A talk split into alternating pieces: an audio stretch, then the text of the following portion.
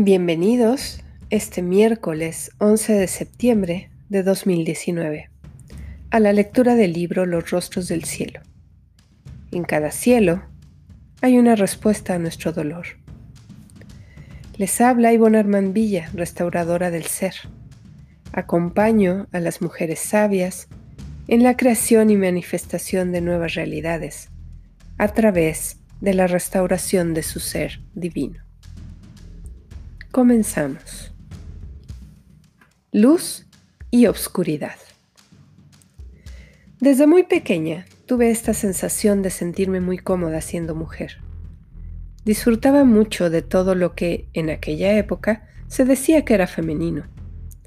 Los vestidos, los moños, el pelo largo, las medias, el maquillaje, las pulseras, los aretes, los anillos, las muñecas a diferencia de mi hermana, a la que le encantaba andar de pantalones, montada en su caballo de juguete y entretenerse con carritos y trenes. La mayor parte de mi vida se desarrolló en un ambiente de mujeres. Los estudios de primaria, secundaria y preparatoria fueron en una escuela de monjas donde asistían solo señoritas. En la carrera que escogí, a pesar de ser una ingeniería, habíamos casi puras féminas. Conforme fui creciendo, se me fue haciendo evidente que ser mujer entrañaba ciertas dificultades. Éramos las responsables del cuidado y mantenimiento del hogar, de las labores en la cocina, de la ropa, del orden, de la limpieza, de los hijos. Sin embargo, mi mamá nos obligaba a estudiar mucho, diciéndonos que era muy importante que cursáramos una carrera para no tener que depender de nuestro esposo, para no tener que pedirle dinero para poder ser autosuficientes. En aquella época me parecía algo razonable y justo. Yo acepté el reto y cumplí a cabalidad el ordenamiento de mi mamá. Un día, sin poder precisar cuándo, nació en mí un resentimiento hacia los hombres. No sé decir si fue un nacimiento o fue un despertar de algo que ya estaba dentro. De pronto me vi llevando a cabo todas las actividades planteadas para la mujer. Ama de casa, esposa, mamá, cocinera, muchacha de limpieza, hija, nuera, estudiante y empleada de una institución por un sueldo que se supone sería mi liberación. En los inicios de mi vida, amé la luz de ser mujer. Treinta años más tarde me encontraba luchando contra la oscuridad de ser mujer. Veinticinco años después, me encuentro ante la pregunta, ¿qué significa esto de ser mujer?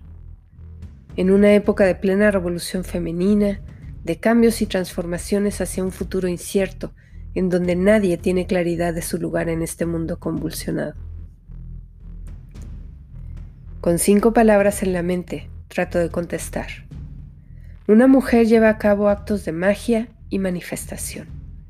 Hace milagros con los recursos que tiene a la mano hace malabares para lograr equilibrar todos los roles que le han sido impuestos y que de alguna manera ella desea ser porque en su interior se sabe poderosa y sobrehumana.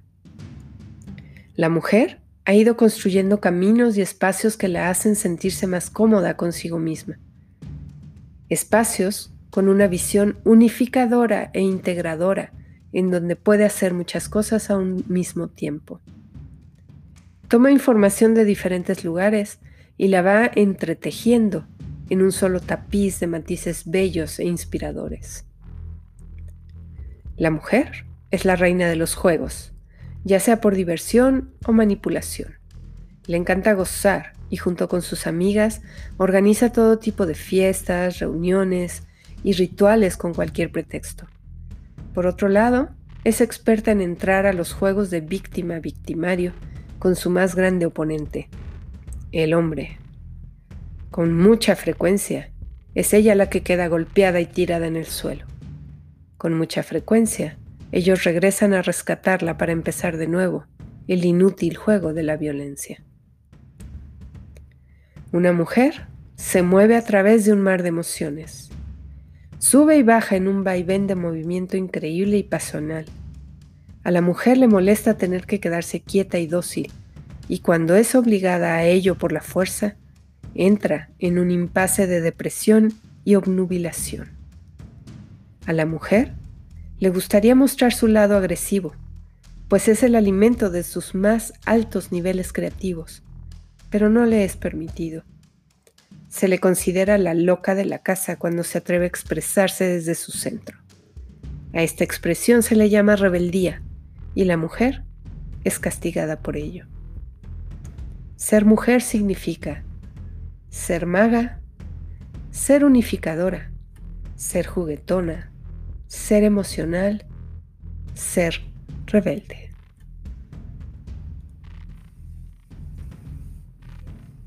Atrapada a medianoche. Los ojos como cerrados por la oscuridad. El cuerpo entumecido, encogida de miedo. Estoy atrapada en esta estrecha covacha que se cerró al soplar el fuerte viento de otoño. Los oídos muy abiertos, esperando cualquier mínimo sonido. La muñeca fea y sucia en mi regazo. Noto en el bolsillo trasero de mi pantalón un bulto.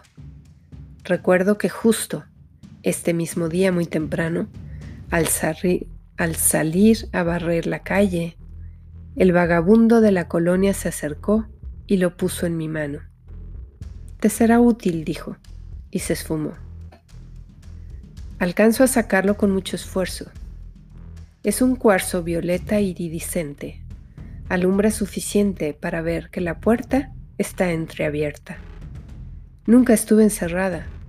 Fue la mente tramposa y el miedo, su cómplice, que me hicieron una jugarreta. Confía y fluye, murmuró la piedra.